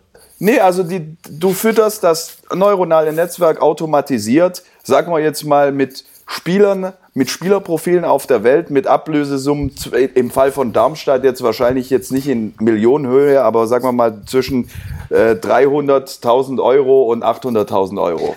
Oder ich kann es dir erklären am Beispiel des HSV, ja. Welcher Spieler hat sein Mindesthaltbarkeitsdatum überschritten? Ding, ding, ding. Und den kauft sich dann der HSV. Und dann am Ende Aber, aber, aber oder das. Füttern, du, du machst das nicht manuell. Du machst das nicht manuell. Du, du grast automatisch den Transfermarkt ab nach geeigneten Profilen, nach Spielerprofilen. Und damit wird ein neuronales Netzwerk gefüttert und am Schluss kommt dann ein entsprechender Kandidat raus. Genauso wie bei dieser Krebsbehandlung. Ja, so also könntest du es machen. Ich muss da mal jetzt mal kurz was einwerfen, Marvin. Also ich, für alle, die mich nicht kennen, ich bin aus dem Biochemie-Sektor äh, und ich habe natürlich auch den Bericht darüber gelesen, über die äh, künstliche Intelligenz, die jetzt die Krebsforschung vorantreibt, weil sie einfach... Äh, Sich jede weil- wissenschaftliche Publikation Richtig, durchliest. Weil, weil, weil sie einfach eine höhere Rechenleistung hat als das menschliche Gehirn, natürlich. Aber die Frage ist, um jetzt wieder auf Fußball zu kommen, ich meine, bei der Krebsforschung macht es auf jeden Fall Sinn, sowas. Aber um auf den Fußball zu kommen, wer will denn so einen Fußball sehen? Das ist die Frage. Willst du sowas sehen? Dass, dass Du ein- ein bekommst ja nicht durch- das, du bekommst das ja, nicht haben mit. wir aber- du, du hast einfach den idealen Kandidaten gefunden im besten Fall. Naja, aber ich meine, das ist ja dann alles komplett durchstrukturiert. Das ist über, da, da geht halt eben die menschliche Ebene flöten. Und ich glaube, Der- dass es eben der nicht, Zuschauer nicht bekommt das doch nicht mit. Zuschauer, dass du einfach nur noch perfekte Spieler auf perfekten Positionen für sie hast und es einfach nur noch darauf ankommt, wer die bessere KI hat, wer die bessere Scouting-Abteilung durch die KI hat und die besseren Spieler ranholt. Ein Und Stück weit System entmenschlicht wird das auf jeden ja, Fall. aber Aber, es ist auf jeden das? Fall der Das- nächste, das das ist das ist auf jeden Fall der nächste Schritt und da lege ich mich fest, in zehn Jahren wird es diese Entwicklung definitiv geben. Okay, äh, Heiko, ich Heiko hat, ganz kurz, sorry, moderativ, Heiko hat gleich noch was zu diesem Thema zu sagen. Ich möchte nur mal ganz kurz einwerfen, also für alle Vorgärten im Herbst wäre es natürlich ganz gut, wenn unser aktuelles Netzwerk eine bessere Rechenleistung mitbringen würde. Ich weiß gar nicht, was du gegen Apple hast, aber na gut. Ähm, warte, warte, war das nicht Ich gut? möchte aber da ganz kurz genau einhaken, Marvin. Äh, beziehungsweise es, es geht ja darum, äh, wenn diese Rechenleistung, wem nutzt die denn? Nutzt es einem Trainer, also mal, um auf die Trainerdebatte zurückzukommen, die nutzt ihm ja nicht wirklich. Das ist ja genau das, was ich vorhin am Anfang mal gesagt habe. Da steht ein unglaublicher Trainerstab dahinter. Beim ganzen Scouting und so, das macht ja nicht der Trainer selber. Also es fährt ja kein äh, Bernd Hollerbach. du mal brauchst halt keine- Argentinien, Um sich den neuen äh, hsv Du, du brauchst halt keine vier Scouting-Leute. Das macht doch keiner. Das ist ja der Punkt. Das heißt, äh, im Endeffekt ähm, ist dieser Trainerstab dahinter, natürlich, der ist abhängig von diesen äh, neuronalen Netzwerken oder äh, den Big Data, wie es so schön nennt, wie es so schön heißt. Also klar, der große Trainerstab, das, die ganze Organisation dahinter ist unheimlich abhängig von äh, den modernen Mitteln. Aber der Trainer am Ende, der die, diese elf Jungs vor sich in der Kabine hat, in der Halbzeit, in der Viertelstunde, wo er auf zwei, drei kleinen Handzetteln mit Bleistift geschrieben, äh, gesagt bekommt, was Phase ist, äh, was falsch gelaufen ist, weil du 1-0 hinten liegst, der wird nie und nimmer jetzt sagen, ah, ich setze mich mal kurz an den Laptop. Ich bin Julian Nagelsmann, ich bin der Laptop-Trainer, ich setze mich eine hin und äh, würde gerne ja- wissen, was gerade oder Das macht das- Hollerbach. Hollerbach macht das nicht. Der setzt sich nicht nach einem 3-0 gegen Bayern in München in die Kabine. Ich analysiere das mal kurz am Laptop. Ja, der stellt sich hin und sagt, Jungs, wir haben nichts zu verlieren, alles oder gar nichts. Und äh, dann kriegst du halt auch Ja, das macht, das, Fresse. das macht eben die Scouting-Abteilung. Ja, natürlich. Dann werden halt drei Scouting-Hanseln raus. Spiel und mit dem Trainer Ja. an sich zu tun. Das ist das, was ich meine. Ja, du kannst diese, diese Ja, das ist mir schon klar. Laptop-Debatte bis zum Ende weitertreiben und sagen, wir werden ins Utopische, ja, wie schön Patrick das vorhin gesagt hat, dieses Utopische, aber unterm Strich bleibt der Trainer immer noch Trainer und muss den Spielern und den Fans Rechnung tragen und nicht äh, einem Rechner. Ne? Ja, und das ist halt auch das, das ist auch das, das Ding, was, was letztendlich ja auch immer wieder gesagt wird, dass die, die menschliche Einschätzung und das, der menschliche Faktor am Endeffekt äh, dann immer noch das Wichtigere ist. Und da ist natürlich auch die Frage so, weißt du, weil, äh, also das ist so im Grunde genommen, als ob der, der, äh, äh, der, der, der erfahrene Trainer quasi, das, der, die letzte Instanz ist, das letzte Sieb quasi. An, äh, an das Sieb äh, dringen halt alle Informationen, die halt heutzutage in in, mit unseren Möglichkeiten und unseren äh, oder in unseren Vorbereitungsmöglichkeiten äh, daran treten. Das heißt also, die Leute können irgendwie vorbereitet werden durch ihren Ernährungsstil, durch ihre psychologische Betreuung, durch ihre Medienschulung, durch ihre ähm, es wird, es, äh, es wird letztendlich Blut abgenommen, es wird Taktik geschult, es wird Leuten, wird Leuten gestraut im Netzwerk, aber im Endeffekt steht quasi der, der Trainer dann noch, noch am Ende als menschliches Sieb und steht dann da und muss sich überlegen, Genau. ob, was er davon durchlässt Ja. und am Ende dann irgendwie in den Spieltag einfließen Aber- lässt. Genau, und da ist halt nicht nur entscheidend, was quasi dann äh, die modernen Mittel zulassen, Du- sondern auch die Du, Erfahrung du, und kannst die ja, Abwägung. du kannst ja nicht nur auf die Leistungsdaten äh, schauen. Also eine künstliche Intelligenz oder ein neuronales Netzwerk weiß ja nicht, wie es bei dem Jungen gerade im Kopf aussieht. Kann ja sein, dass die Tante letzte Woche gestorben ist. Das weiß der Trainer.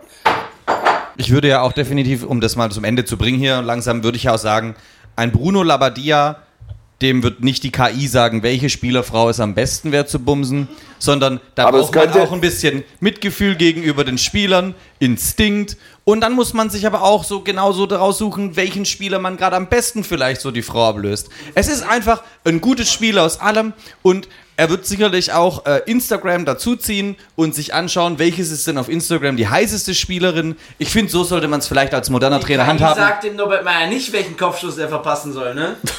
Okay, na klar, es sind die zwischenmenschlichen Faktoren. Das wird auch nie im Leben einen menschlichen Scouter ersetzen können, aber er kann ihn massiv unterstützen. Ja, äh, unabhängig davon, also wen äh, Bruno Labbadia nach links oder rechts swiped, also der VfL Wolfsburg wurde gerade Fußball, fußballerisch nach links geswiped, äh, weil keiner das mehr sehen kann. Da ist natürlich die Frage, wer den Verein irgendwie übernehmen kann. Ich habe gerade äh, in einem Tweet gelesen von einer starken äh, VfL Wolfsburg Fan-Freundschaft, beziehungsweise Fannen oder wie auch immer, dass es halt Fanet. heißt, äh, als, als in der Übertragung gesagt wurde, ja, die Labadia Elf, dass alle gesagt haben in Wolfsburg, nennt unseren Verein nicht Labadia Elf. Also er ist ähm, da noch nicht gerade angekommen und vielleicht ist er auch bald wieder weg, weil Wolfsburg immer weiter Richtung Abstieg ähm, taumelt.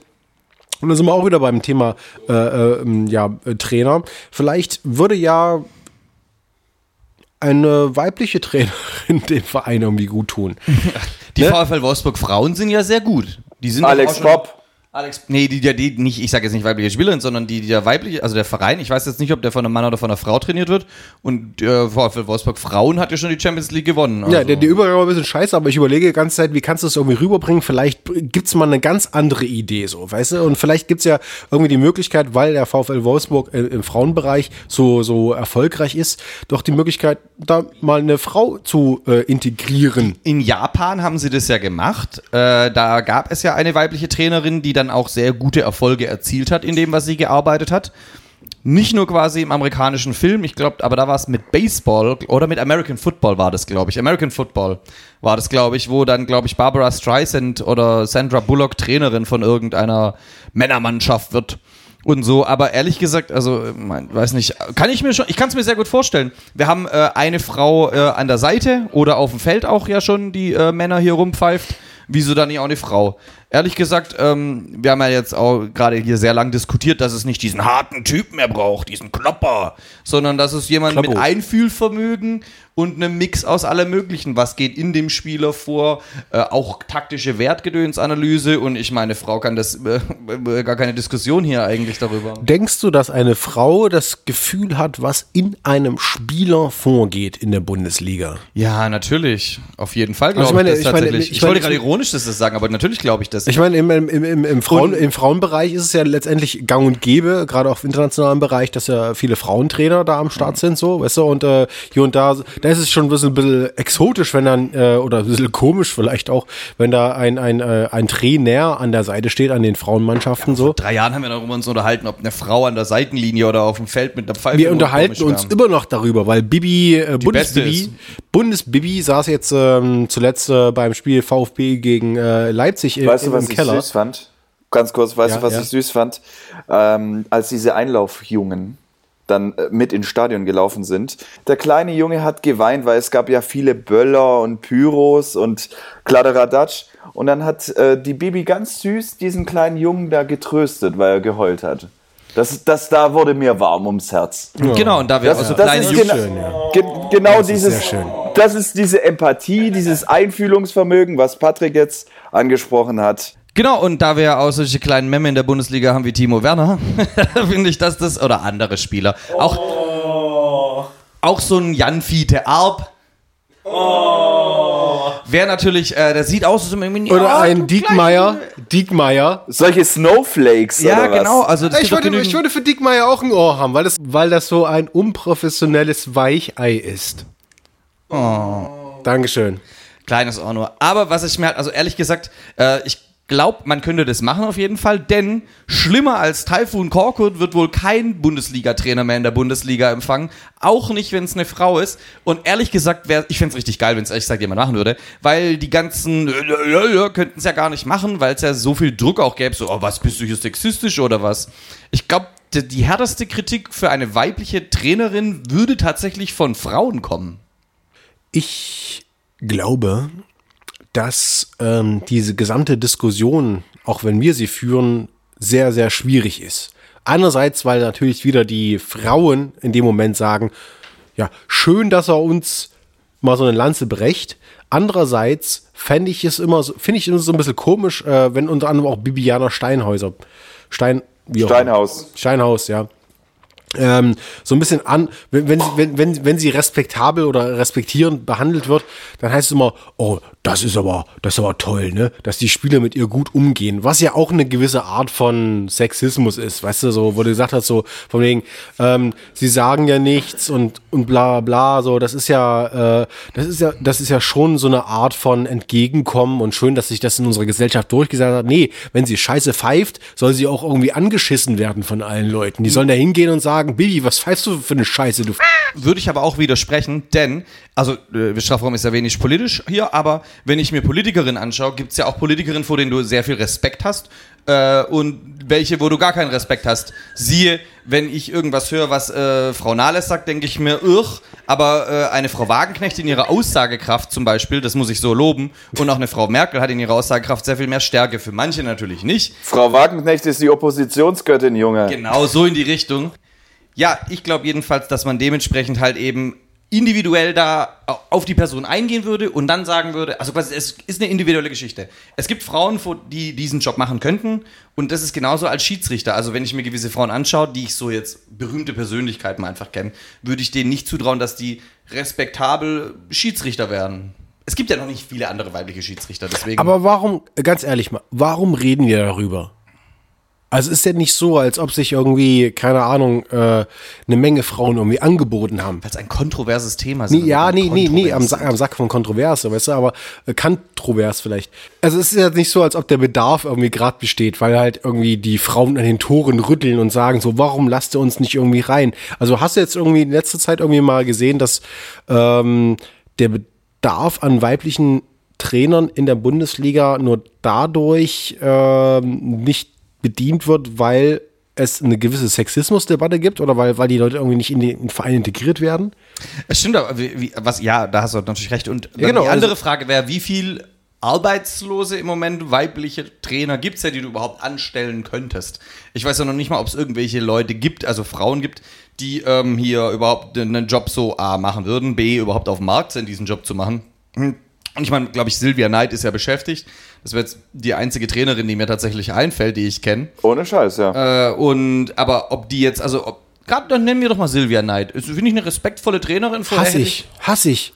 Weil, weil, ja, nee, ja, weil, weil genau die Attitüden, die ja wir auch ganz, ganz Zeit angesprochen haben, beziehungsweise die, die, die, die äh, Charakter äh, äh, Eigenschaften, die man einem Trainer mitsagt, quasi dieses Durchsetzungsvermögen, dieses äh, äh, ja, kumpelhafte quasi, dieses Arschklopfermäßige, was letztendlich als der, der, der, wie gesagt, der, der Trainerfilter, der ähm, am Ende dann doch äh, schützend über alles steht, dann nicht zu einer Frau passt. Sorry. Also ist es halt so. Da haben wir gerade es den- wirkt den auf jeden. Ich kenne nämlich noch eine zweite Trainerin. Steffi, Steffi Jones ist ja gerade die aktuelle Trainerin. Mm. Und die ist ja die junge Trainerin, was das angeht. Und die setzt sich ja nicht so durch, weil sie so ein bisschen Larifari ist. Und ich glaube, die Knight hat schon quasi da ihr Ding unter Kontrolle gehabt. Also Knight kann ich mir als Trainerin vorstellen. Steffi Jones ist nicht so ganz irgendwo, dass sie einen Männerverein trainiert. Du kann jetzt nicht so. Ich, Ich fände es jedenfalls geil und ich fände es auch cool, wenn irgendwie das sich in den. Das wird noch 30 Jahre dauern, bis das passiert. Da kommt die KI schneller von Marvin. Warum, warum sollte es, war, nee, sorry, also äh, ich meine, wir sind gerade wirklich in einer Diskussion, die irgendwie vielleicht dann doch irgendwie äh, sehr, sehr stark abgestempelt werden kann im, im Sexistischen, aber mal ganz ehrlich, eine, eine, eine, eine, eine, eine realistische Frage. Äh, der Bedarf letztendlich an, an Frauentrainern wird ja nur dadurch irgendwie erweckt, wenn, wenn es halt wirklich einen Bedarf gibt und die Frauentrainer im, im Männerbereich äh, ist halt nicht so groß, so, weißt du? Also es gibt halt jetzt nicht irgendwie den, den, den, den großen Anspruch, letztendlich da im, im Männerbereich tätig zu werden, so. Also ich bin gerne da, also mir ist es scheißegal, wer den Verein trainiert, wenn die Leute irgendwie, die den Verein trainieren, dann irgendwie zu dem Erfolg beitragen oder letztendlich irgendwie ihre, ihre, äh, ihre Handschrift hinterlassen. Aber äh, wenn es da irgendwie letztendlich ke keine, keine, ke- keine Anwärterin gibt, die das machen wollen, warum sollte man dann irgendwie über dieses Thema reden? Nur um das ein Thema aufzumachen. Da hast du recht. Ich finde, wir als Strafraum, als meistgehörte Sendung Deutschland, sollten dann auch jetzt alle Frauen da draußen aufrufen, mal zu sagen, Mädels, äh, Werdet HSV-Trainer. schlechter könnt ihr es ja nicht machen. Ja, und da ist es halt letztendlich so, ähm, dass man sagen kann, ähm, wenn man die modernen Möglichkeiten nimmt, die die Welt und die Informationswelt gerade zur Verfügung stellt, auch einer Frau zuspielt, wo, wo du quasi ähm, objektive Daten hast, die jedem äh, zur Verfügung stehen könnten und jeder daraus äh, eine gewisse Analyse packen könnte, die einem Verein hilft, dann ist es immer noch ein bisschen also das ist halt wirklich so eine Frage. Äh, wenn, wenn, wenn, wenn eine Frau jetzt quasi am Ende dieses Informationsstrangs stehen würde, ja, oder ein Mann, und diese Frau diese Informationen rannimmt und analysieren könnte, was sie auch kann. Gleichwertig, Klang jetzt ein bisschen doof. Ja, ist, auch ist egal, so, weißt du?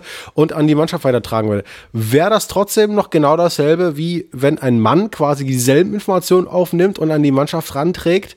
Weil ich glaube ja schon, in der öffentlichen Wahrnehmung auf jeden Fall schon. Nicht, nicht auf, auf der Leistungsebene so, aber auf der öffentlichen Wahrnehmung her so. Ähm, wenn ich mir dann so denke, so, okay, ähm, die Bindung zum, zum, zum, zum Profikader und äh, die Akzeptanz in dem Profikader ist dann immer noch mal was anderes. Unabhängig jetzt davon, ob ich das gut finde oder nicht, aber wenn, es ist halt einfach so, ich habe ja auch selber irgendwie Sport gemacht, so, wenn dann halt letztendlich äh, so, so, ein so ein kerniger, wie auch immer, so ein erfahrener Zampano dann in die Kabine kommt und dann äh, die Leute anweist und sagt so, du machst das und du gehst da rein und du hast diese Rolle und so weiter und so fort, dann ist es noch ein bisschen was anderes vielleicht als ähm, leider immer noch in diesem, in diesem, diesem, diesem Sport, wenn, wenn eine Frau irgendwie reinkommt und dann letztendlich diese Information irgendwie verwertet und versucht irgendwie in, in, in, in Zählbares irgendwie umzumünzen. Sorry, ist halt so. Ja, es, es ist Also, meiner Meinung nach so. Aber Mutti Merkel kommt ja auch nach einer Weltmeisterschaft in die Kabine, während die gerade duschen, also die juckt das ja auch nicht. nee, das ist ja wirklich was komplett anderes, ja. Ja, das ist ziemlich viel ekliger. Ich glaube, wenn Mutti Merkel auf einmal unter deiner Dusche mit der Rauch steht, so, guten Tag. Fände ich sehr viel gruseliger. Aber naja, ich glaube, da werden wir heute auch nicht auf eine Lösung kommen, dementsprechend. Mein letzten Punkt, den ich dann äh, auch noch machen würde, hier gern zu dem Trainerinnen-Thema, äh, ist tatsächlich äh, Otto Rehagels Frau, das hatte ich ja auch in der Vorbereitung mir gelesen, hier so, ähm, dass die tatsächlich mehr oder weniger ein Trainerteam waren. Also Otto Rehagel hat alles, was er quasi an Trainerentscheidungen, Aufstellungen, Statistik, bla etc., hat er alles mit seiner Frau ähm, diskutiert und die hat auch einen großen Einfluss immer gehabt. Er hat auch immer gesagt, so wenn man mich verpflichtet, verpflichtet man nicht nur mich, sondern auch meine Frau. Und die war ja auch so eine Art Co-Trainer, könnte man sie dann schon mal nennen. Aber natürlich ähm, musste man zum Rapport wohl auch zu ihr und sie hat da auch wohl mit den Spielern gesprochen. Also sie war wirklich so eine Art auch ähm, Ansprechpartner und das hat Rehagel auch gesagt, weil er wohl nicht so der Sensible war, haben die Spieler, wenn sie so ihre Problemchen hatten, gingen sie halt zu Mutti, weil mit Fadi redest du hier über das, das, mit Mutti redest du hier über das, das. Das wäre natürlich ein absolutes Totschlagargument gegenüber ähm, äh, Laptop-Trainer, wenn man so sagt, ja, die haben ja letztendlich nicht die familiären Verbindungen aufgrund ihres jungen Alters ne, und die gesamte äh, familiäre Struktur wie die ganz alteingesessenen, sodass sie sich mehr oder weniger nur auf den Fußball konzentrieren können. Ne? Was wir gerade bei Heinkes irgendwie sehen, so, wo dann die Frau schon fast ist, immer so wie diese ISIS-Interviews, ja, weißt du? Ja, ich hoffe, dass er irgendwann mal zurückkommt, so, weißt du? weißt du, was du, du, du denkst so, Und Kando sagt so, wuff, wuff, wuff, wuff. Bitte komm aus Syrien zurück. Und der Kater schnurrt wie ein Sachsmotor. Kando hat schon seit drei Tagen nichts gegessen. Seitdem- Se selbst eine Videokonferenz hat ihn nicht animieren können zu essen. Ich mache mir große Sorgen. Komm zurück, Jupp. Seitdem Jupp in Syrien übergelaufen ist. Also so, so wirkt das so ein bisschen, ne? Also die gesamte Interviewsituation und das äh, hat man so ein bisschen das Gefühl bei den jungen Trainern, da haben sie natürlich nicht mehr irgendwie diese familiären Strukturen. Okay, gut, muss man wissen, äh, überlegen, was da halt letztendlich die Frau dann auch, die Frau hinter dem Trainer letztendlich äh, für einen Einfluss hat. Aber das ginge dann auch ein bisschen zu weit. Und die Zeit haben wir jetzt letztendlich auch nicht, ja. Ich finde auf jeden Fall, wir werden sicherlich nochmal in irgendwelchen demnächstigen 100 Folgen, wir haben ja noch bis zum nächsten Jahrhundert locker Zeit. Tausendjährige Folgen, ja. Tau- tausendjähriges Jubiläum für unsere Folge.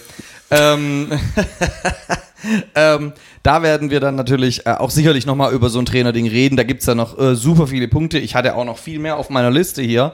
Ähm, Ich auch ah, irgendwie. Ja, Ja, aber, aber- erstmal wollten wir natürlich noch äh, unsere Abschlussrunde machen. Wenn man schon über Trainer redet, muss man auch über die schlechtesten Trainer aller Zeiten reden. Und da wollten wir hier in der Runde mal ganz knapp und kurz auch noch nicht große ohne Erläuterung. Ich glaube, bei schlechten Trainern musst du nicht viel erläutern, warum du sie nicht magst. Ähm, da können wir dann dementsprechend eigentlich recht schnell mal in die Runde machen hier, welche Trainer denn wohl am beschissensten sind. Nicht am beschissensten, aber was äh, immer hängen geblieben ist, auch am, am negativen Erfolg. Und ich öffne die Runde einfach mal mit einem ja, sehr einfachen, sehr einfachen Beispiel. Und das war ähm, der damalige Versuch des FC Bayerns ähm, nach ähm, der eher alteingesessenen Strukturen da nochmal wieder einen frischen Wind reinzubringen. Und dieser frische Wind wurde damals am langen Tisch besprochen, was man machen kann. Rummenigge und Hönes waren sich nicht ganz so einig. Und es wurde dann trotzdem auf Biegen und Brechen dann ähm, der äh, was ist denn das? Ich war nicht Vizemeister, das war der, der Drittplatzierte der Weltmeisterschaft 2006, äh, 2006 äh, wieder ins Boot zu holen, nämlich den guten alten Jürgen Klinsmann. Weil Klinzi gesagt hat, so, ähm, er ist, oder weil man gedacht hat zumindest damals, dass Klinsmann dann doch letztendlich die, die, die Geschäfte und die Fähigkeiten des, äh, des, äh, der deutschen Nationalmannschaft im, in, in der Hand gehabt hat. Und dass er letztendlich auch aufgrund der Tatsache, dass man in, in, in Bayern oder in München besser gesagt, der noch sehr viele National Nationalmannschaftsspiele hat, äh, dass das dann letztendlich zum Erfolg führen kann. Also hat man jemanden rangeholt, der äh, eigentlich überhaupt keine Trainererfahrung hatte, überhaupt keine Idee hatte, ähm, seine mangelnde Ideen, äh, seine seine mangelnden Ideen dadurch kassieren wollte, dass er ganz, ganz absurde Ideen reingebracht hat und jeden Tag jeden Spieler besser machen wollte mit Buddhas und so weiter und so fort auf dem Dach. Also das war, das war schon sehr absurd. Also das fand ich schon sehr, ähm, sehr interessant, was letztendlich da in, in, in den Reigen, im Reigen von, vom FC Bayern abging, weil das eigentlich nicht zu dieser ja, Personalpolitik vom FC Bayern passte, weil sie dann doch meistens sehr reflektierend jemanden rangeholt haben. Ja. Und äh, dann ein, äh, ja, Klinsmann dann doch eher so, ein, so eine Carte Blanche war und letztendlich den auch in den Hintern gebissen hat. Am Ende war es halt ein nicht Desaster will ich nicht sagen, aber für Bayern Man wurde nicht Meister in der Saison. Ja, so war ja, genau. Also man musste dann ähm, Feuer, Feuerwehrmänner ranholen und äh, letztendlich war das Ganze dann doch ähm, eine eine Episode in der Bayern-Geschichte, die dann doch eher mit Schmunzeln vernommen wird. Und deswegen denke ich mir mal, dass Jürgen Klinsmann im Clubbereich bei äh, äh, auf, auf Nationalebene hat er ja letztendlich auch äh, im Bereich von, von den amerikanischen Staaten der USA quasi dann doch ähm, was Besseres irgendwie zeitweise hingeliefert. Das war dann doch schon ein bisschen besser, aber auf äh, Clubebene war das doch schon sehr, sehr amüsant. Marvin. Ja, sorry, dass ich jetzt das, äh, den Trainer vorweggreife. Das war ja die Idee von uns beiden sozusagen, Marci und mir. Aber ich muss ganz einfach sagen, Alexander Zorniger. Das ist so ein richtig ein Giftswerk, ein Kotzbrocken, der sich bei jeder Talksendung um Kopf und Kragen redet, der ähm, am typischen Napoleon-Komplex leidet. Also wie alle kleinen Männer, dass sie so ein ähm, übertriebenes Geltungsbedürfnis haben. Ich fand ihn zwischenmenschlich ziemlich kacke, also diese Luftküsschen von Timo Werner im Stadion vor tausenden Fans imitiert hat. Ja, und dann im Endeffekt zu sagen, ja, hätte er diese Luftküsschen-Aktion nicht machen, gemacht hätte er äh, ein Tor mehr geschossen oder so. Sowas geht halt gar nicht. Also da, Alexander Zorniger ist zwischenmenschlich die absolute Nullnummer gewesen. Ja, das auf jeden Fall. Ich gehe dann mal mit meinem nächsten Trainer rein. Ja, ganz kurz und ganz knapp. Michael Oenning. Michael Oenning kann nichts. Und ich finde es sehr erstaunlich, normalerweise, wenn du nichts kannst und beim HSV tritt. Und das Einzige, was du nicht tun solltest, ist, wenn du nichts kannst, den HSV zu trainieren, weil das machen eh alle. Aber danach kriegst du auch nie wieder einen Job. Wenn du davor was konntest, mal oder so ein bisschen was konntest, und dann den HSV trainierst, dann glauben die Leute, ja, das lag am HSV. Aber wenn du nie was konntest, den HSV trainierst, dann glaubt wirklich auch jeder, dass du nichts kannst, selbst wenn du den HSV trainiert hast. Daher meine Nominierung Nummer eins. Jeder hat zwei, außer ihr zwei. Ihr kriegt jeweils nur eine äh, Wahl heute, um ganz gemeinsam sein. Äh, Michael Oenning, 1A. Wenn man den schon anschaut, siehst du einfach so jemand, der einfach, den hast du früher zum Wasserholen geschickt und gesagt, hier Sippi, geh mal Wasser holen. Ben, hast du denn noch einen zweiten Kandidat, den du unbedingt auf die Liste von gönn ich nicht mal meinem schlimmsten Feind setzt? Ich habe tatsächlich noch jemanden und zwar, das ist ähm, der gute Stöger. Und äh, ich glaube, dass er den Fußball auf professioneller Ebene eher degradiert und das Ganze zu einem Thema macht, das leider nicht äh, zu dem jeweiligen Verein passt. Es passte zum FC Köln, aber leider nicht zu meinem Topverein und deswegen ähm, ist er der der die Philosophien des jeweiligen Vereins zerstört. Deswegen ganz kurz nur meine Wortmeldung zum Thema Stöger. Und der Störer. Der Stöger, ja, ne, ja genau. Äh, etwas stögerlicher Fußball. M äh, Wenn er bei Köln bis zum Ende geblieben wäre, wäre der Abstöger. Nein. Aber wer, der Marci hat natürlich auch noch einen Kandidaten, äh, sicherlich, der äh, in ihm alles zum Kribbeln bringt und nicht im Positiven. Ja, das ist auf jeden Fall, ich lasse mir das nicht von, von Marvin klauen. Mein, mein Kandidat ist auf jeden Fall auch Alexander Zorniger. Er hat äh, in meinen Augen damals den VfB ruiniert. Marvin hat auch das Zwischenmenschliche schon angesprochen, da gebe ich ihm auf jeden Fall recht. Er war auch einfach persönlich ein riesiges Arschloch, aber er hat auch einfach spielerisch und taktisch einfach komplett versagt beim VfB. Er hat ganz genau gewusst, dass er keine Top-Mannschaft hat die einfach spielerisch das Ganze reißen kann und er ist nicht von seinem sehr offensiven System abgewichen. Er kam von, er kam von RB Leipzig und hat versucht, genau dieses System, das er halt in seinem Kopf hatte, auf den VfB umzusetzen. Das hat einfach nicht funktioniert. Du konntest- Und er hat einfach nicht, er ist einfach nicht davon abgewichen. Und er hat es so lange durchgezogen, bis es einfach überhaupt nicht mehr funktioniert hat und es nur noch auf den Sack gab.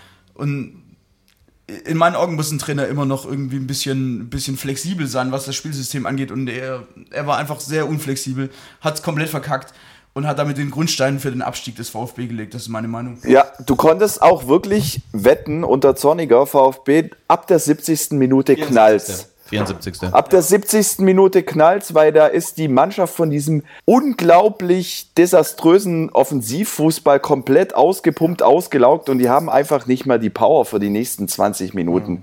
Du konntest wirklich die Uhr danach stellen, ab Minute 70 ging's bergab und da, und da kamen die Ge Gegentore.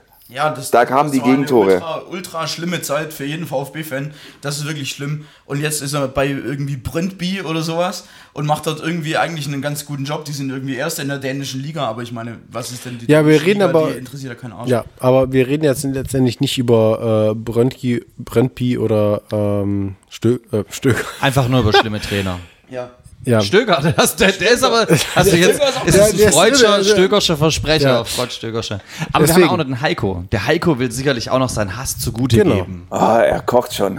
Äh, ja, ich koche schon, weil ich äh, eine ganze Liste von Trainern hätte. Also ich könnte bei Hollerbach anfangen und äh, das bis zum bitteren Ende durchziehen, aber für mich äh, als alteingesessenen Fortunen äh, steht Alexander Ristisch ganz oben, weil er ungefähr alles vereint, was ihr gerade alles genannt habt.